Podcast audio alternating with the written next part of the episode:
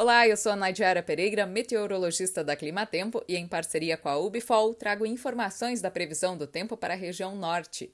Hoje é dia 5 de julho e as instabilidades continuam mais atuantes sobre o extremo norte da região. Tem previsão ainda para volumes bastante expressivos de água ao longo desta semana, que podem ultrapassar 70 milímetros entre o norte do Amazonas e Roraima. Volumes de moderada intensidade atingem o norte do Pará e o Amapá, enquanto na metade sul da região, como é o caso do Acre, Rondônia, sul do Amazonas, metade sul do Pará e no Tocantins, a expectativa é de predomínio do tempo seco e bastante quente. As temperaturas máximas ultrapassam os 35 graus durante as tardes. A partir do próximo final de semana, as instabilidades devem se espalhar um pouco mais pela região norte, atingindo áreas mais ao sul do Amazonas, Acre e Rondônia, onde tem previsão para alguns episódios de chuva de forma mais isolada até a próxima semana.